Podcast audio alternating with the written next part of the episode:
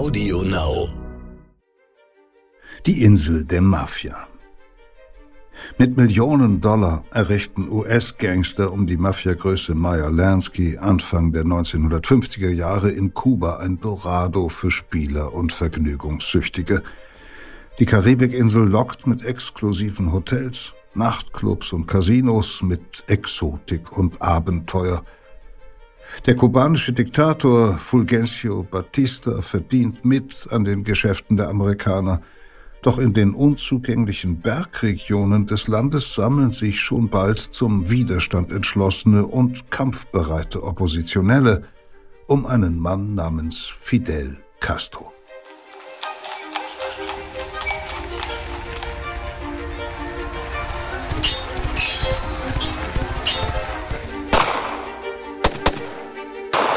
Verbrechende Vergangenheit. Ein Crime-Podcast von Geo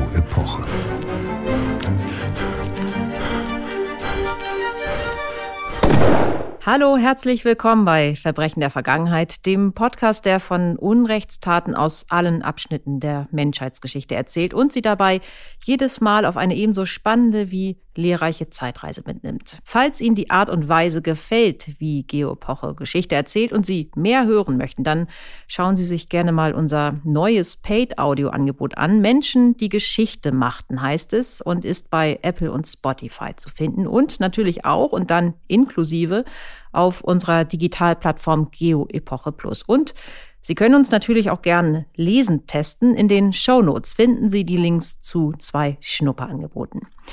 Ich bin Insa Bethke, Redakteurin bei Geopoch und nehme Sie jetzt rund 70 Jahre mit zurück nach Kuba, genauer in dessen schillernde Hauptstadt Havanna. Die entdeckt die US-Mafia Anfang der 1950er Jahre als neues gigantisches Geschäftsfeld. Genauer ihr Finanzchef Meyer Lansky, ein diskreter Herr mit Anstand und Manieren, der aber im Bundle mit dem kubanischen Diktator Batista die Glücksspielindustrie Kubas damals in seine Hände bringt, Feind Nummer eins des FBI wird, aber diesem nie in die Fänge geht.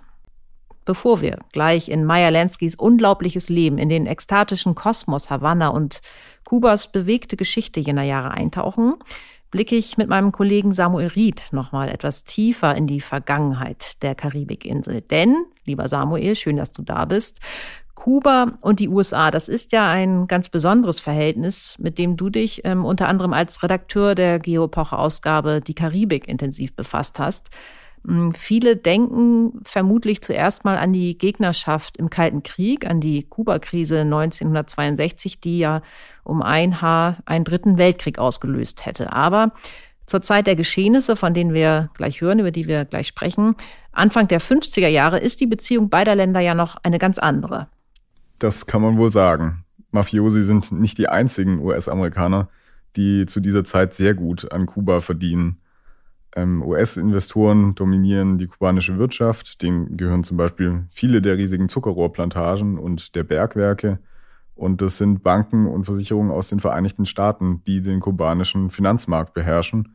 Die Insel ist sowohl ökonomisch als auch politisch von den USA abhängig. Und an der Spitze Kubas steht mit Fulgencio Batista ein brutaler, korrupter Diktator, der mit Unterstützung Washingtons herrscht. Man könnte sogar so weit gehen zu sagen, dass die Insel de facto eine Art Kolonie der USA ist. Wie konnte es dazu kommen? Bevor die USA die Bühne betreten, unterstanden Teile der Karibik jahrhundertelang einer anderen auswärtigen Macht, Spanien. nämlich Spanien, genau. Auch Kuba, also die größte Insel der Karibik, war eine spanische Kolonie. Aber dort wächst mit der Zeit der Unmut der Bewohner und ab 1868 rebellieren sie mehrfach gegen die spanische Kolonialherrschaft. Anfangs fordern sie noch mehr politische Autonomie, mit der Zeit aber zunehmend die völlige Unabhängigkeit. Mhm. Und auch 1895 kommt es wieder mal zu einem Aufstand, den die Spanier aber besonders brutal unterdrücken. Zum Beispiel verschleppen sie Zivilisten und sperren sie in Lager ein. Zehntausende Menschen fallen ihren Gräueltaten zum Opfer. Und immer mehr US-Amerikaner solidarisieren sich mit den leidenden Kubanern und fordern, dass Washington den Grausamkeiten nicht tatenlos zusieht, sondern militärisch eingreift, auf Seiten der Unabhängigkeitskämpfer. Und wie reagiert ähm, jetzt die Regierung der Vereinigten Staaten auf diese Forderung, auf diesen Druck? Was passiert da nun? Der US-Präsident William McKinley schickt nach einer Reihe diplomatischer Konflikte im Januar 1898 ein Kriegsschiff nach Havanna, die USS Maine. Offiziell soll sie dem Schutz von US-Bürgern dienen, die auf Kuba leben. Mhm, offiziell und wofür tatsächlich? Was, was steckt noch dahinter? Es steckt noch mehr dahinter. Es gibt nämlich auch wirtschaftliche und machtpolitische Motive. Die USA wollen Stabilität in der Region. Chaos und jahrelange Kämpfe sind natürlich schlecht fürs Geschäft in Kuba. Und schon damals haben US-Investoren nicht wenig Geld, zum Beispiel in den dortigen Anbau von Zuckerrohr gesteckt. Außerdem sehen die Vereinigten Staaten die Karibik, die ja geografisch sozusagen vor ihrer Haustür liegt, immer mehr als Teil ihres eigenen Einflussbereichs. Sie schicken das Kriegsschiff nicht oder zumindest noch nicht, um zu kämpfen, sondern auch um ein Zeichen zu senden, ihren neuen Anspruch in der Region zu signalisieren, der Welt und vor allem natürlich Spanien. Mhm, ein, ein Statement also. Und was passiert jetzt, als dieses ähm, Schiff Havanna erreicht hat, ähm, die Hauptstadt Kubas? Es explodiert. Hm, das musst du nochmal näher erklären. Was genau geschieht, ist tatsächlich ein Rätsel und bis heute nicht ganz geklärt. Aber was wir wissen ist, am 15. Februar 1898 liegt die Maine, das besagte Kriegsschiff der USA, im Hafen von Havanna. Am späten Abend gibt es plötzlich einen gewaltigen Knall. Mhm. Eine Explosion zerreißt den Rumpf. Das Schiff sinkt und 260 Seeleute sterben. Und obwohl die Ursache dieser Detonation im Dunkeln liegt, stehen für die USA die Schuldigen sofort fest. Es war, behaupten mhm. sie, ein Angriff der Spanier. Washington fordert daraufhin Spanien dazu auf, sich völlig aus der Karibik zurückzuziehen, also seine Kolonien dort ganz aufzugeben, Kuba und auch Puerto Rico. Mhm. Und Spanien gehen die darauf ein? Im Gegenteil, das Land weigert sich und erklärt den USA den Krieg am 24. April 1898. Aber die spanischen Streitkräfte erweisen sich als klar unterlegen. Schon im Juli, also drei Monate später, ist der Krieg wieder vorbei. Die USA haben gesiegt und sowohl Kuba als auch Puerto Rico von den Spaniern erobert. Der Krieg wälzt die Machtverhältnisse in der Karibik um. Fortan sind die USA dort die tonangebende Macht. Aber der Traum der Kubaner von echter Unabhängigkeit wird trotzdem nicht wahr. Was passiert denn jetzt? Jetzt, wo die Vereinigten Staaten Kuba und Puerto Rico kontrollieren, wollen sie die Inseln nicht einfach so wieder aufgeben. Und äh, Puerto Rico unterstellen sie sogar ganz offiziell ihrer Herrschaft. Bis heute gehört die Insel ja den USA, ohne aber ein gleichberechtigter Bundesstaat zu sein. Aber Kuba erhält dann doch im Jahr 1902 die Unabhängigkeit. Formal ja. Die USA lassen sich vor aber weitreichende Befugnisse zusichern. Zum Beispiel müssen die Kubaner in ihre neue Verfassung schreiben, dass die USA dort jederzeit intervenieren dürfen. Zitat, zur Erhaltung einer für den Schutz von Leben, Eigentum und individueller Freiheit geeigneten Regierung. Zitat Ende. Mhm. Tatsächlich wird die US-Regierung in den folgenden Jahren mehr als einmal Truppen nach Kuba schicken, als es dort zu politischen Unruhen kommt. Und ähm, darüber hinaus behalten die Amerikaner auf der Insel dauerhaft eine Bucht als Marinestützpunkt bis heute der Namen vermutlich die meisten kennen dürften, nämlich Guantanamo Bay. Hm, weil das dortige Gefangenenlager Anfang der 2000er ja beim sogenannten Kampf gegen den Terror traurige Berühmtheit erlangte. Genau. Formal wird Kuba 1902 also unabhängig, de facto aber ein Klientelstaat der USA und bleibt es bis in die 1950er Jahre. Hm, also eine Demokratie auf dem Papier im Grunde nur. Genau, also eine Demokratie ist das unabhängige Kuba eigentlich von Anfang an eher nur auf dem Papier und das schon bevor sich der vorhin ähm, bereits erwähnte General Batista an die Macht putscht. Er arbeitet dann eng mit den Vereinigten Staaten zusammen und öffnet auch der US-Mafia gerne die Türen, die dort ein sehr lukratives Imperium aus Casinos und Bordellen errichtet. Ja, über dieses Imperium, ähm, wie das funktionierte und aussah, darüber ähm, hören wir ja gleich noch mehr in der Geschichte. Ja, so viel aber schon hier. Batistas Regime lohnt sich sehr für die Gangster und auch für andere amerikanische Investoren. Es lohnt sich für Batista selbst natürlich. Er bekommt auch regelmäßig Schmiergeld von der Mafia und zwar jeden Montag mehrere hunderttausend Dollar per Boote in Bar. Montag, nicht jeden Montag, nicht jeden Monat. Jede Woche, genau. Mhm. Aber das System lohnt sich nicht für einen großen Teil der kubanischen Bevölkerung, denn diese Menschen leiden sehr unter extremer Ungleichheit, unter Armut und der Korruption. Mhm.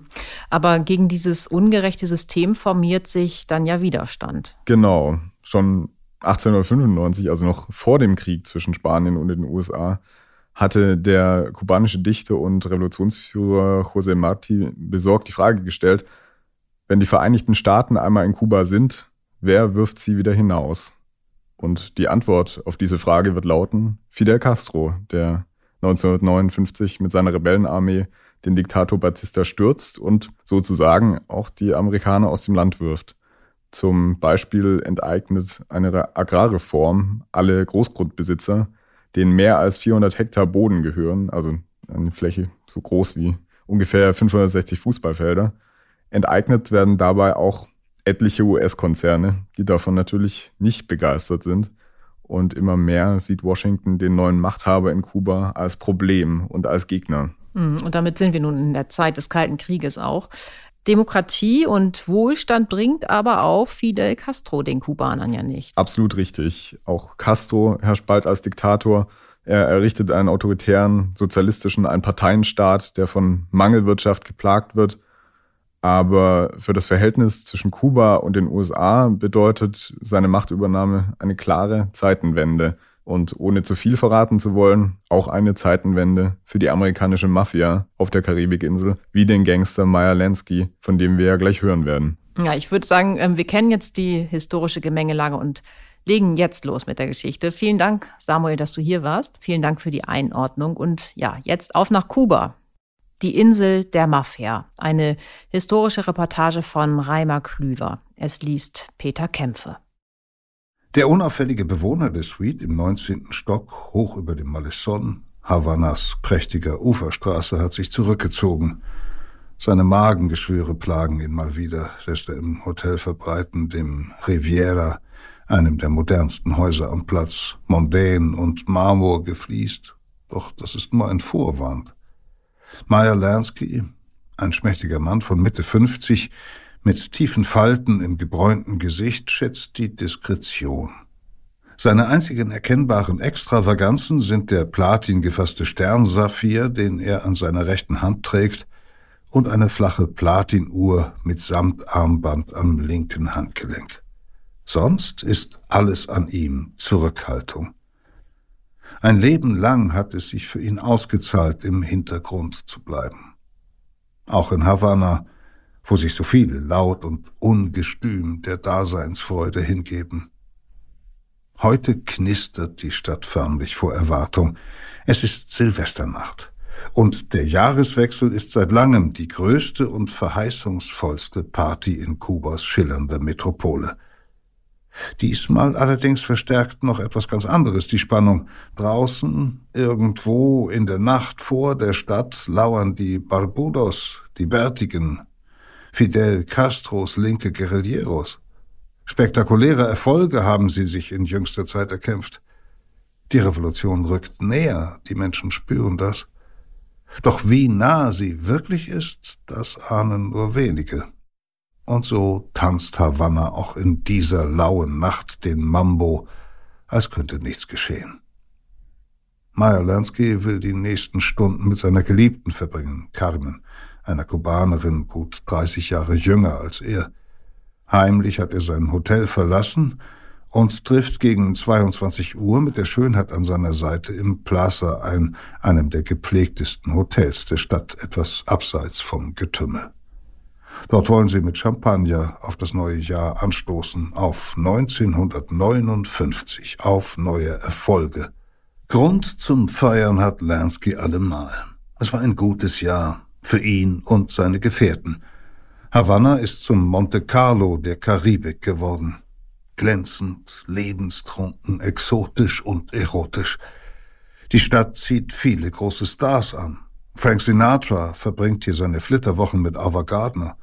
Marlon Brando spielt Congas in den Nachtbars der Stadt und Errol Flynn dreht hier den letzten Film seines Lebens.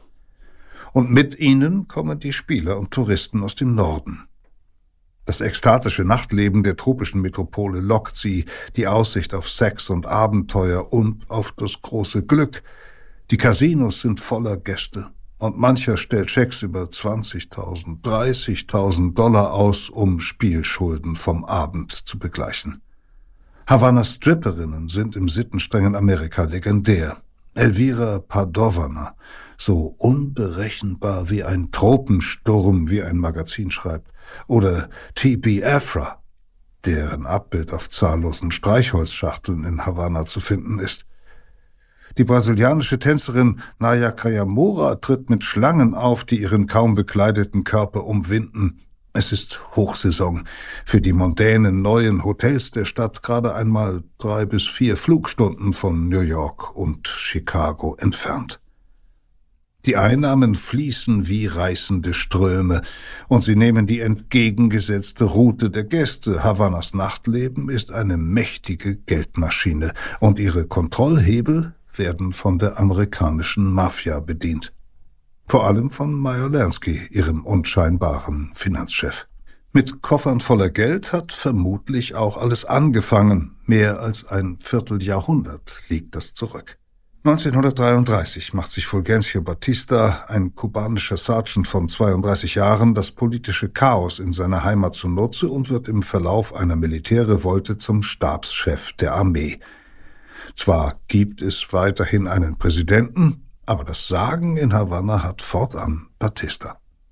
Widerstand lässt der Militärführer niederschlagen, mit Rückendeckung des amerikanischen Botschafters denn Kuba ist nicht mehr als ein besseres Protektorat der USA. Nachdem die Amerikaner Ende des 19. Jahrhunderts die spanischen Kolonialherren von der Insel vertrieben hatten, ließen sie sich in der Verfassung des Landes das Recht festschreiben, jederzeit intervenieren zu können, wenn Washington die politische Entwicklung im seit 1902 offiziell souveränen Kuba nicht passte. Seit den 1920er Jahren ist die Karibikinsel nur etwa 150 Kilometer vor Florida gelegen, vor allem bei Touristen aus den USA beliebt, die Havannas Nachtleben mit seiner Mischung aus Sex, exotischen Rhythmen und scheinbar ungetrübter Lebenslust anzieht. Auch Amerikas Gangster kennen Kuba.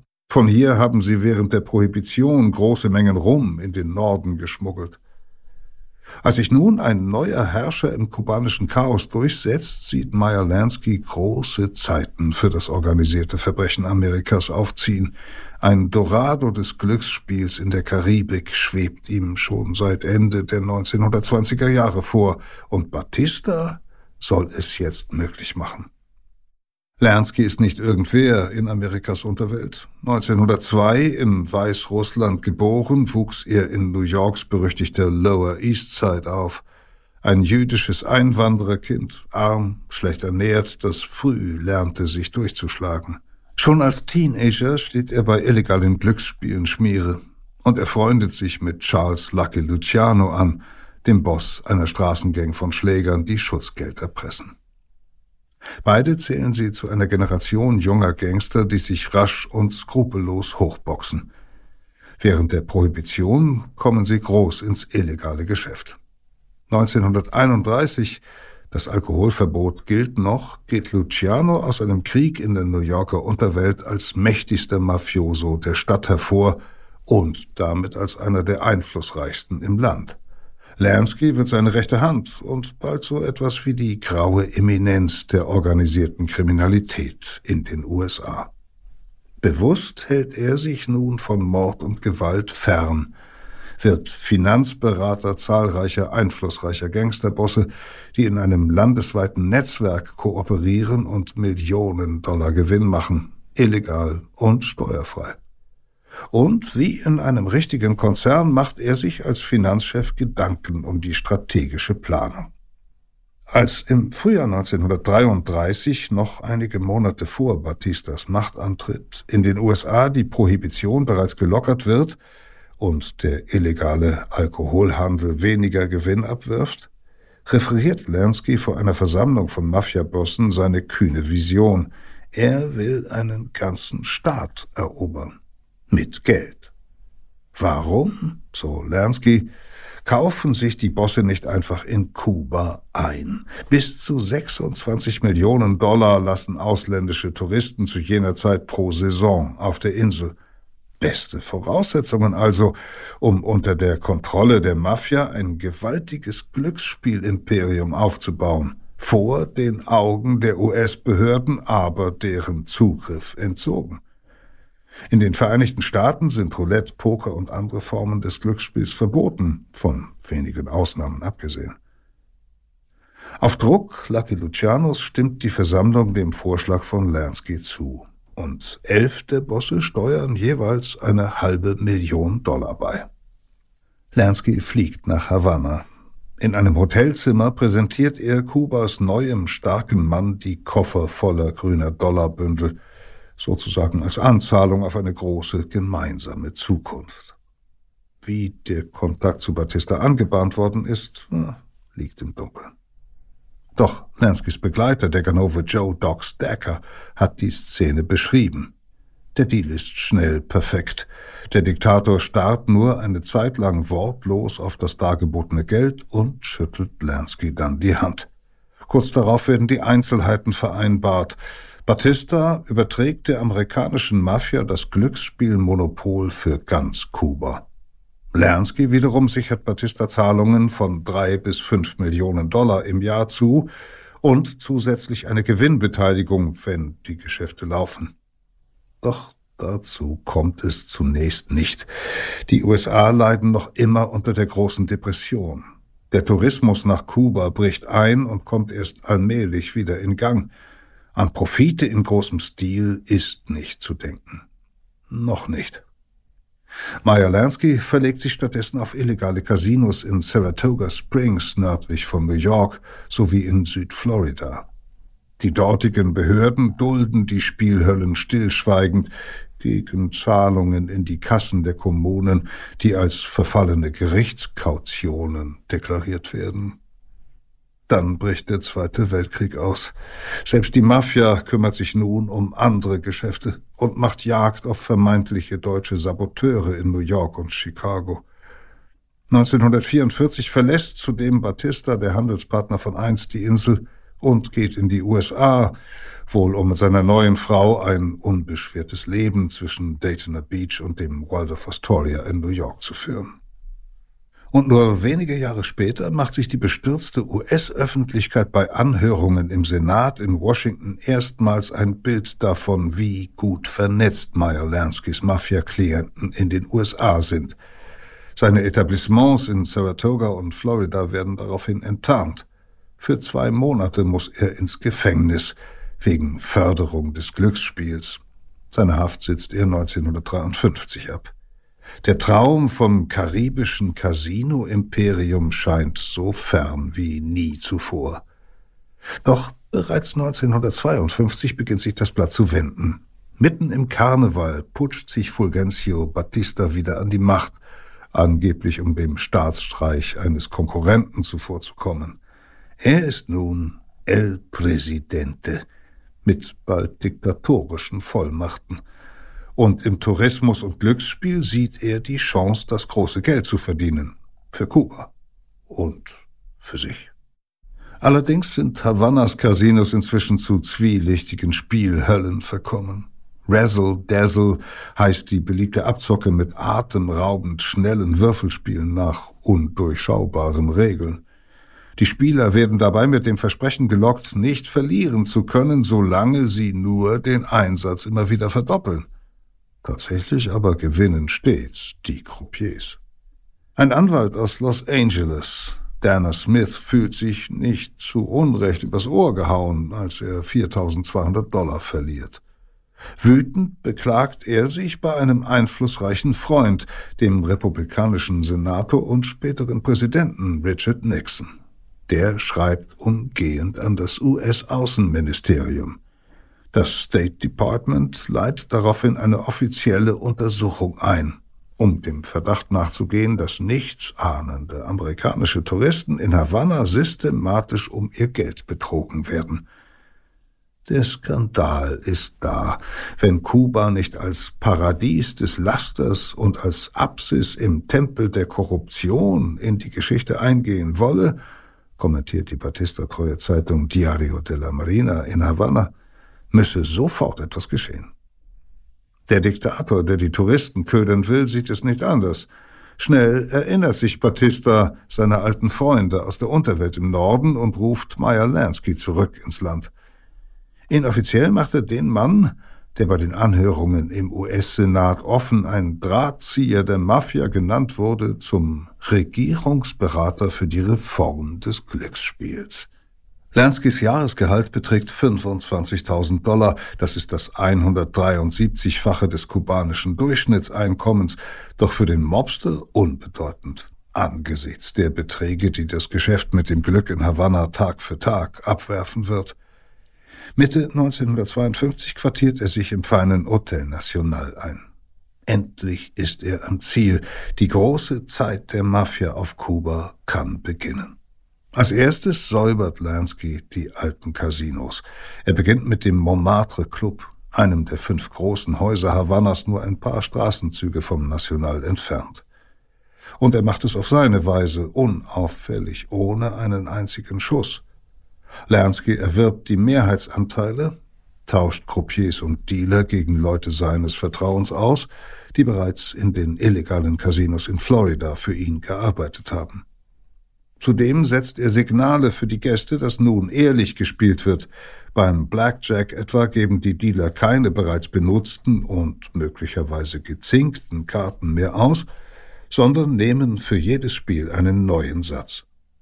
Auf erhöhten Stühlen überwachen Angestellte das Geschehen an allen Spieltischen.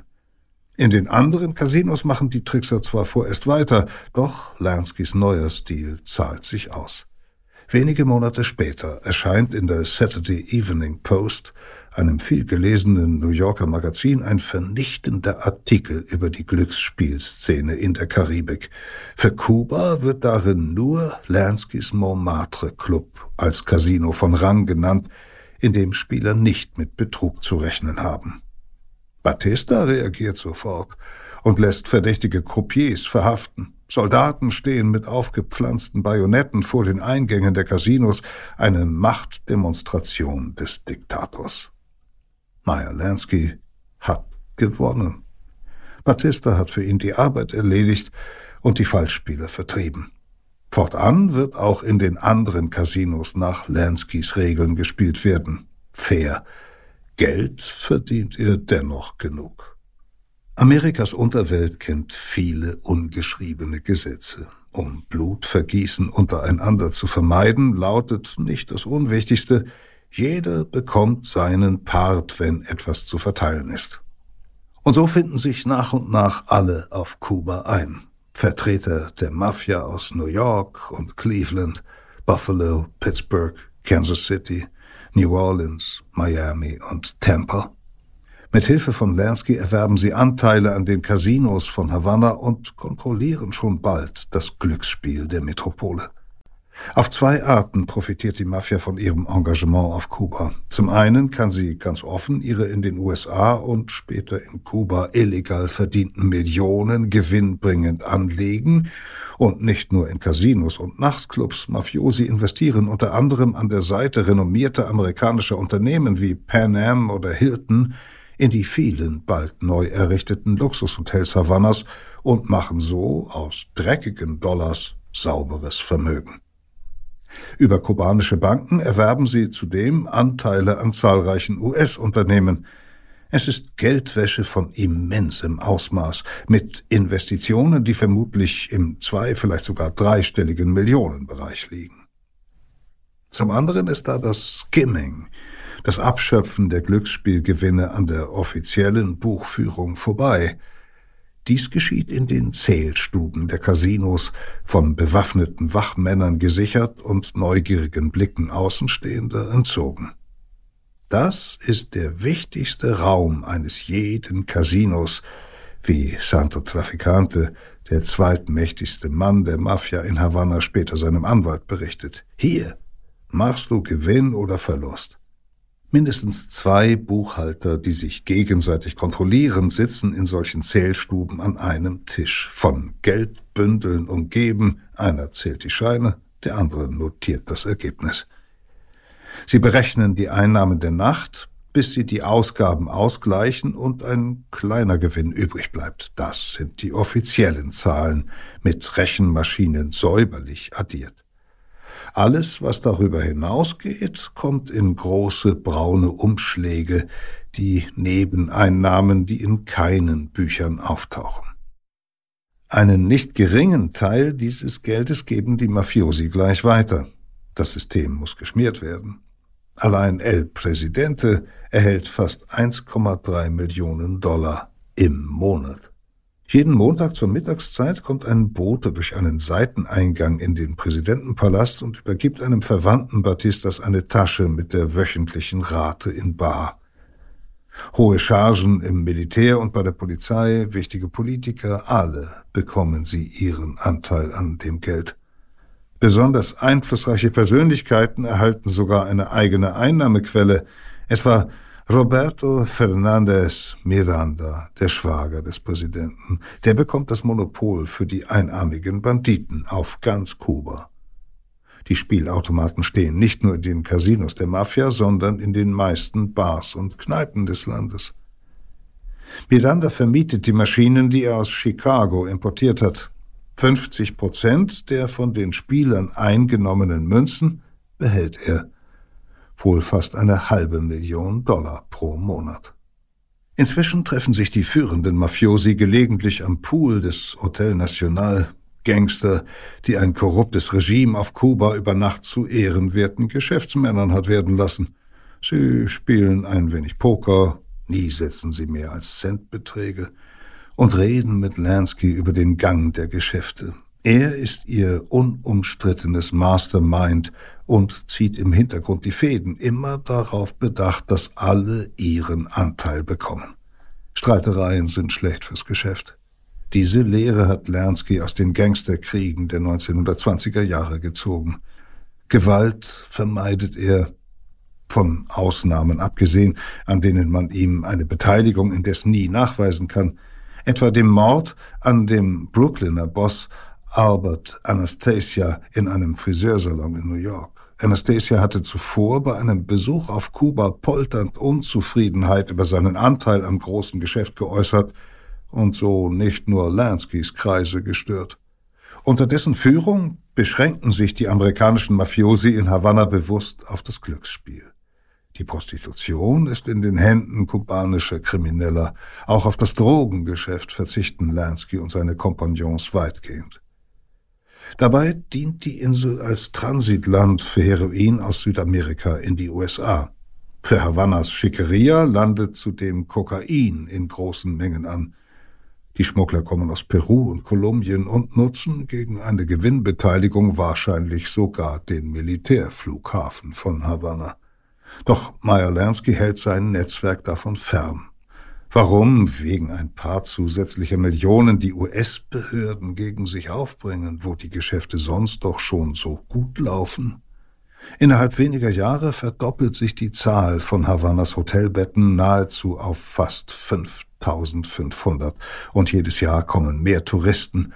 Es sind goldene Zeiten für die Mafiosi, die besten Jahre seit der Prohibition. Sie wollen den berühmten Sänger treffen, ihm ihre Aufwartung machen, die kubanischen Pfadfinderinnen unter Anleitung einer Nonne. Sie betreten das Hotel National und werden tatsächlich in die Suite des Stars vorgelassen. Doch dort treffen die Kinder auf Damen-Dessous, die von Stehlampen baumeln, und leere Flaschen, die verstreut herumliegen. Dazwischen der Sänger, Frank Sinatra. Nur mit einem Bademantel und Seidenschals bekleidet versucht er, die Situation zu retten. Als aber plötzlich vier nackte Frauen aus einem hinteren Zimmer platzen, flieht die Nonne mit ihren Schützlingen empört und schockiert. Skandalgeschichten wie diese häufen sich nun im Nachtleben der kubanischen Metropole.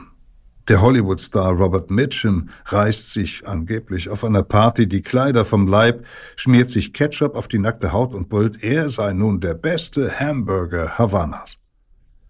Mancher Star der internationalen Literaturszene macht Havanna zu seinem zweiten Zuhause. Graham Greene geht in der Casa Marina ein und aus, einem Edelbordell. Ernest Hemingway, der Literaturnobelpreisträger, wohnt sogar in einem Vorort Havannas. Den wilden Ruf der Stadt untermauert aber vor allem Frank Sinatra. Er hat seit langem Kontakt zur Mafia, auch wenn er das öffentlich immer leugnet. Lucky Luciano stammt aus demselben sizilianischen Dorf wie Sinatras Großeltern. Im Hotel National feiert der Sänger gleich mehrmals Partys auf Einladung Lucianos, zu denen angeblich sogar Callgirls aus den USA eingeflogen werden. Der Sänger revanchiert sich, berichten Hotelangestellte, mit einem exklusiven Konzert für die Mafiosi im Bankettsaal des National. Doch auch das gewöhnliche Nachtleben Havannas ist Skandal genug zumal aus Sicht des prüden Amerika. In Etablissements wie dem Tropicana oder dem Sans Souci treten kaum bekleidete Tänzerinnen in Erotikshows auf. Diosas de Carne werden die Frauen in kubanischen Magazinen genannt, Göttinnen des Fleisches. In anderen Clubs wie dem Shanghai-Theater gibt es sogar Live-Sex auf der Bühne. Nach ihren Auftritten Etwa im Montmartre setzen sich manche der Showgirls an die Spieltische in den Casinos. Die Chips für ihren Einsatz gehen auf Kosten des Hauses, denn die jungen Frauen sollen natürlich nur eines, männliche Spieler anlocken. In den zahllosen Bars und Clubs der Stadt werden die Drinks gemixt, für die Kuba berühmt ist. Daiquiri, Mojito, Cuba Libre. Kleine Orchester spielen dazu die rhythmische Nachtmusik der Metropole, Mambo, Cha-Cha-Cha, afrokubanischen Jazz oft bis in den Morgen. Und die Besitzer der Etablissements engagieren weitere Stars aus den USA. Die schwarze Sängerin Eartha Kitt tritt im Parisien auf, einem engen Club mit dämmerigem Licht, flauschigen Velursitzen und tropischen Pflanzen. Nat King Cole spielt für zwei Wochen im ausverkauften Tropicana, einem der Casinos mit großer Bühne. Zur Eröffnung wiegen sich Tänzerinnen im Rhythmus von Conga-Trommeln, zum Teil nur mit Bikini und Sombrero bekleidet, ehe Cole selbst auf die Bühne kommt, im weißen Smoking am schwarzen Piano. Auch die Jazz-Diva Ella Fitzgerald gastiert in Havanna und der Schnulzenkönig Johnny Mathis. Frank Sinatra plant gar in der Wintersaison einmal wöchentlich im Varieté-Theater des Hotels Monte Carlo de la Habana aufzutreten. Er will die Show live in die USA übertragen lassen. Das Monte Carlo ist das größte Investitionsvorhaben der Mafia in Havanna, ein Hotelkomplex mit 656 Zimmern, Casino und Nachtclub. Die Bauarbeiten beginnen im August 1958 und Sinatra sitzt mit im Vorstand der Trägergesellschaft. Es ist wohl nicht die einzige Geschäftsbeziehung des Sängers zum organisierten Verbrechen, denn auch in Las Vegas, der Glücksspielmetropole in Nevada, sind Sinatras Interessen mit denen seiner Freunde verwoben. Seit 1953 hält er einen für 54.000 Dollar erworbenen zweiprozentigen Anteil am dortigen Sands Casino und tritt dort ebenfalls regelmäßig auf, stets standesgemäß untergebracht in der Presidential Suite mit eigenem Pool. Schon vorher haben ihm seine Mobster-Freunde geholfen. Anfang des Jahrzehnts, als seine Popularität vorübergehend schwand, haben sie ihm Auftritte in Clubs verschafft, die ihn über Wasser hielten. Und ohne einen Anruf der New Yorker Mafia beim Filmmogul Harry Cohn hätte Sinatra wohl nie seine Rolle in Verdammt in alle Ewigkeit bekommen, die ihm 1954 einen Oscar verschafft und seine Karriere rettet. Las Vegas ist die zweite große Glücksspielinvestition der Mafia. Den Anfang hat dort nach dem Krieg ein Mann namens Benjamin Bugsy Siegel gemacht. Ein in Hollywood zum Freund zahlreicher Filmstars aufgestiegener Mafioso, wie Luciano und Lansky in Manhattans Lower East Side groß geworden. Siegel ließ in der Wüste von Nevada das Flamingo errichten, ein bombastisches Casino-Hotel für die ungeheure Summe von sechs Millionen Dollar. Auch in diesem Fall zeigt Lansky jene strategische Weitsicht, die er Jahre zuvor auf Kuba bewiesen hat – Warum bauen wir hier nicht ein Luxushotel-Casino, hatte er seinen alten Kumpel Siegel gefragt, als sie beide gemeinsam Anfang der 1940er Jahre mit dem Auto durch die staubige Wüste von Nevada fuhren, dem einzigen US-Bundesstaat, in dem das Glücksspiel erlaubt war. Wir könnten hier glatt einen Boom lostreten. Als es ein paar Jahre später losging, beteiligte sich Meyer Lansky mit zehn Prozent an der Trägergesellschaft. Siegel schwebte Großes vor. Alles musste vom Feinsten sein. Edler Marmor, seltene Hölzer.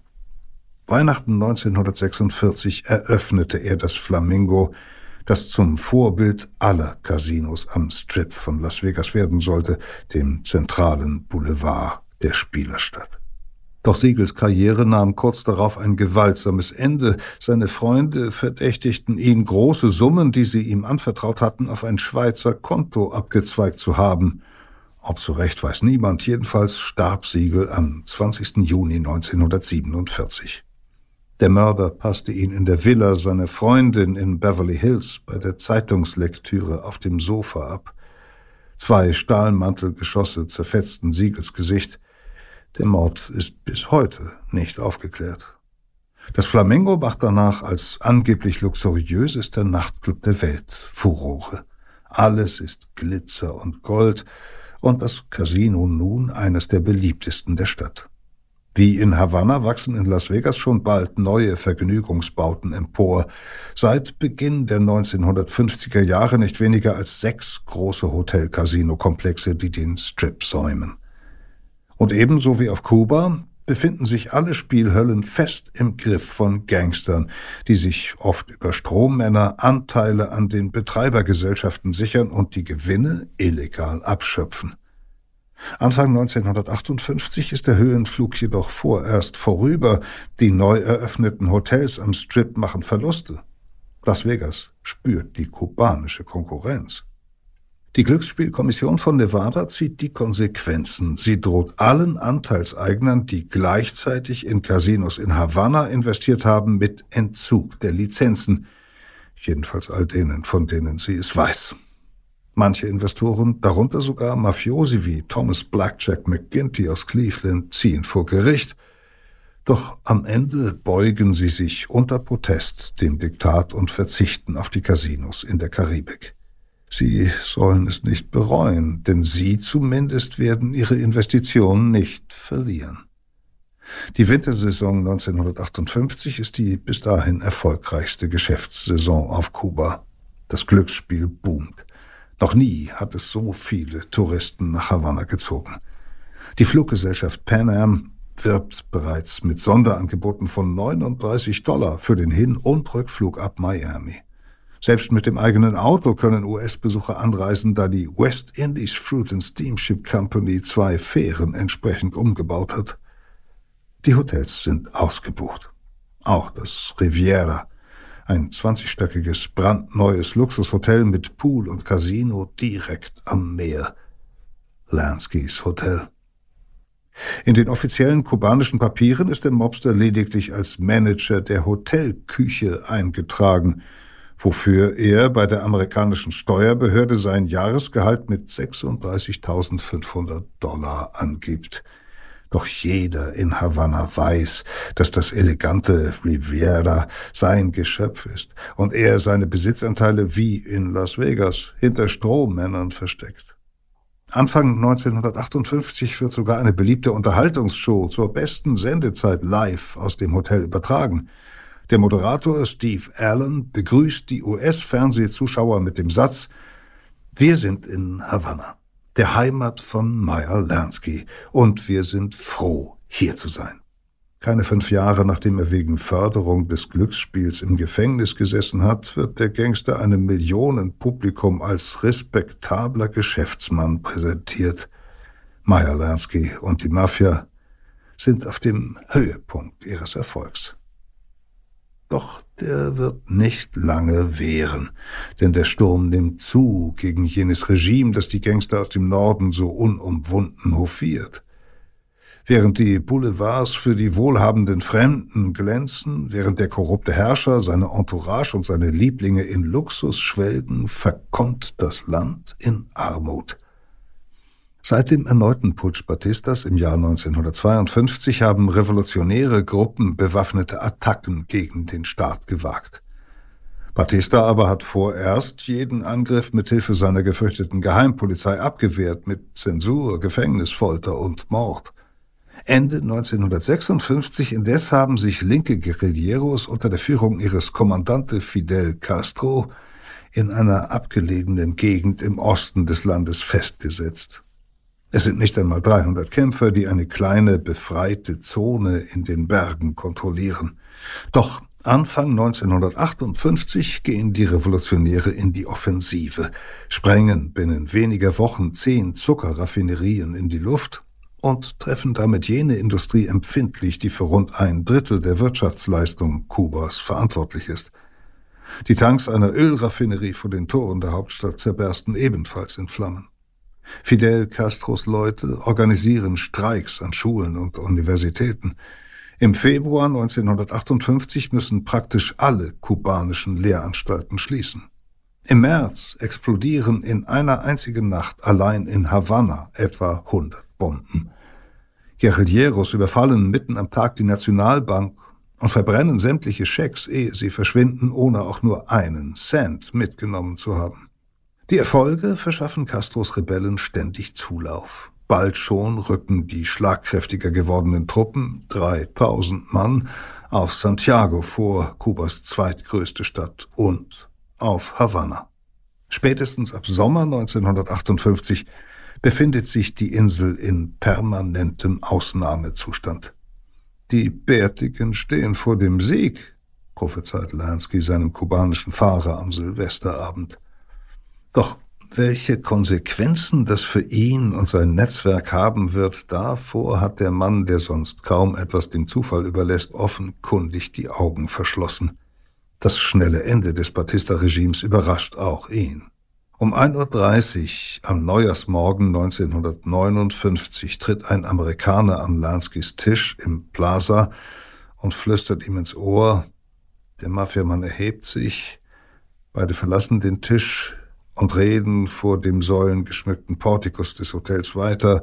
Als Lansky kurz darauf zu seiner Begleiterin zurückkehrt, bleibt er nach außen hin ruhig, wie immer. Er ist weg, sagt er lediglich.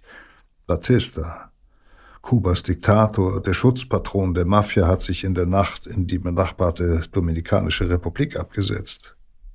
Die Revolution hat gesiegt. Lansky lässt seine Freundin Carmen vom Fahrer nach Hause bringen, dann macht er die Runde durch die Casinos. Noch tanzen die meisten Leute in den Clubs ahnungslos in den Neujahrsmorgen, noch spielen sie in den Casinos. Der Finanzchef der Mafia weist seinen Fahrer an, einen unauffälligen Wagen aus der Hotelgarage des Plaza zu organisieren, nicht das cremefarbene Cabrio, das er sonst gern benutzt. Das ist jetzt zu gefährlich. Um drei Uhr morgens rasen die beiden mit 100 Stundenkilometern durch die nächtlichen Straßen Havannas zum Sanssouci, dann weiter zum National und zum Riviera. So versucht er zumindest die Einnahme der Silvesternacht in Sicherheit zu bringen. Das Beste, was wir jetzt tun können, rät er Santo Traficante, dem Besitzer des Sanssouci, ist uns zurückzuziehen, absolut unsichtbar zu werden. Doch das wird beiden nichts nützen, denn morgens um vier Uhr beginnt ein anderer Tanz. Immer mehr Menschen strömen auf die Straßen, als sich die Nachricht von der Flucht des Diktators verbreitet. Die Leute singen und feiern, Autos hupen, Ohren betäubend. In guter kubanischer Tradition werden Eimer zu Trommeln umfunktioniert. Am Morgen dann, etwa ab neun Uhr, entladen sich Jahre der Angst und Unterdrückung in einer Welle wütender Gewalt. Als erstes plündern die Menschen die Parkuhren an den Straßen Havannas, deren Einnahmen, wie die der einarmigen Banditen, direkt an Batistas Schwager gehen. Mit Hämmern, Bleirohren und Baseballschlägern traktieren sie die metallenen Münzsäulen. Dann stürmt der wütende Mob Bars und Cafés an den Straßenecken und reißt die allgegenwärtigen einarmigen Banditen aus den Verankerungen. Auf den Straßen werden sie zertrümmert. Schließlich richtet sich der Zorn der Massen auf die Casinos selbst. Sie sind für die Kubaner zu Symbolen des korrupten Regimes geworden, das sie nun stürzen. Im Deauville schlagen sie nur die Scheiben zu Bruch. Im Seville Biltmore zertrümmern sie das ganze Casino. Das Sanssouci steht in Flammen.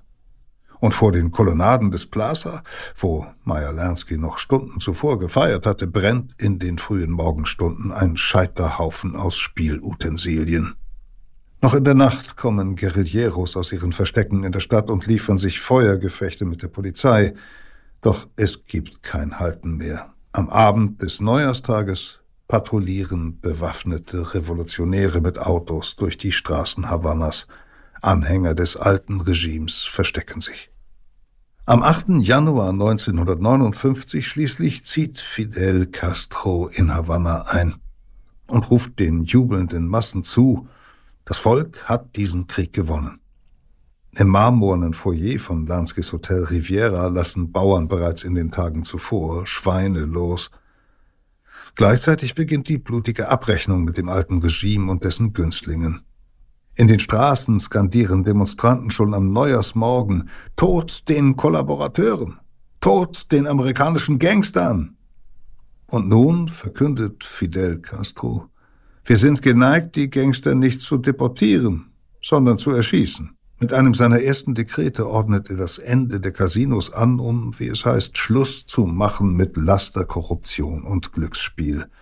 Noch glauben die Mafiosi nicht, dass sie das Spiel auf Kuba verloren haben. Sie dementieren sogar amerikanische Zeitungsberichte, dass auch sie das Land fluchtartig verlassen hätten, mit dem Massenexodus der US-Touristen aus den USA gleich in den ersten Januartagen.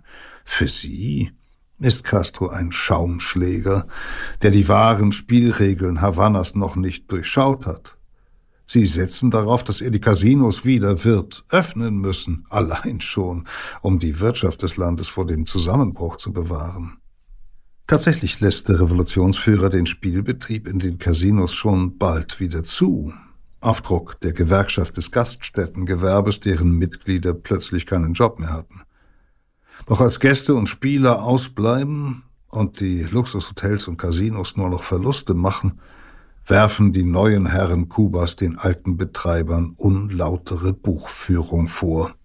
Viele der amerikanischen Gangster kommen für Wochen und Monate ins Gefängnis und werden später ausgewiesen. Santo Traficante, der Mafioso aus Florida, glaubt sich im Sommer 1959 sogar auf der Exekutionsliste des Regimes. Der kluge Meyer Lansky hat sich zu diesem Zeitpunkt schon längst abgesetzt. Er ist wenige Tage nach dem Einzug Castros in Havanna nach Miami geflogen, angeblich mit einem Koffer voller Banknoten. Zwar kehrt er im März 1959 noch einmal für wenige Wochen nach Havanna zurück, doch er erkennt bald, dass auf Kuba nichts mehr zu gewinnen ist. Der Mobster, der offiziell noch immer als Küchenmanager des Riviera firmiert, zieht sich in die USA zurück. Unauffällig betreibt er weiter seine Geschäfte in Las Vegas, auf den Bahamas, in Michigan, wo er ein Ölbohrloch erwirbt. Das FBI macht ihn zu Amerikas Gangster Nummer eins, observiert ihn ohne Unterlass, hört seine Gespräche ab, doch nicht einmal Steuervergehen können sie dem alternden Mafioso nachweisen. Mit 80 Jahren stirbt Meyer Lansky 1983 in Miami Beach. Den Verlust seines Imperiums in Havanna hat er nie ganz verwunden. Ich bin auf die Schnauze geflogen, gestand er einmal seinem Anwalt. Im Oktober 1960 hat Castro die US-Unternehmen in Kuba verstaatlichen lassen, darunter auch die Hotels und Casinos als Symbole kapitalistischer Dekadenz. Damit war die Mafia endgültig aus ihrem kubanischen Paradies vertrieben, war ihr Archipel des Glücksspiels ein für allemal in der Karibik versunken. Peter Kämpfe las Die Insel der Mafia, ein Text aus der Geo-Epoche-Ausgabe Mafia. Die Geschichte finden Sie wie viele andere Texte von Geopoche in unserer anfangs schon erwähnten digitalen Bibliothek Geopoche Plus, die Sie unter geo-epoche.de erreichen. Dort können Sie auch ganze Ausgaben lesen und natürlich auch visuell abtauchen in andere Zeiten, was ja in einem Podcast nicht funktioniert. Außerdem gibt es die neuen Folgen von Verbrechen der Vergangenheit bei Geo Epoche Plus vier Tagen eher als anderswo und unser neues Paid-Audio-Angebot Menschen, die Geschichte machten, ist dort inklusive. Hier geht's das nächste Mal um Schweden, das dank Astrid Lindgrens bezaubernden Kinderbüchern und seiner Wohlfahrts- und Friedenspolitik nach dem Zweiten Weltkrieg vielen Menschen als ein einziger Hort des Glücks erschien, bis den Premierminister des Landes, den weltweit bewunderten Sozialdemokraten Olof Palme, am 28. Februar 1986 auf dem Rückweg von einem Kinobesuch zwei Kugeln trafen. Audio Now.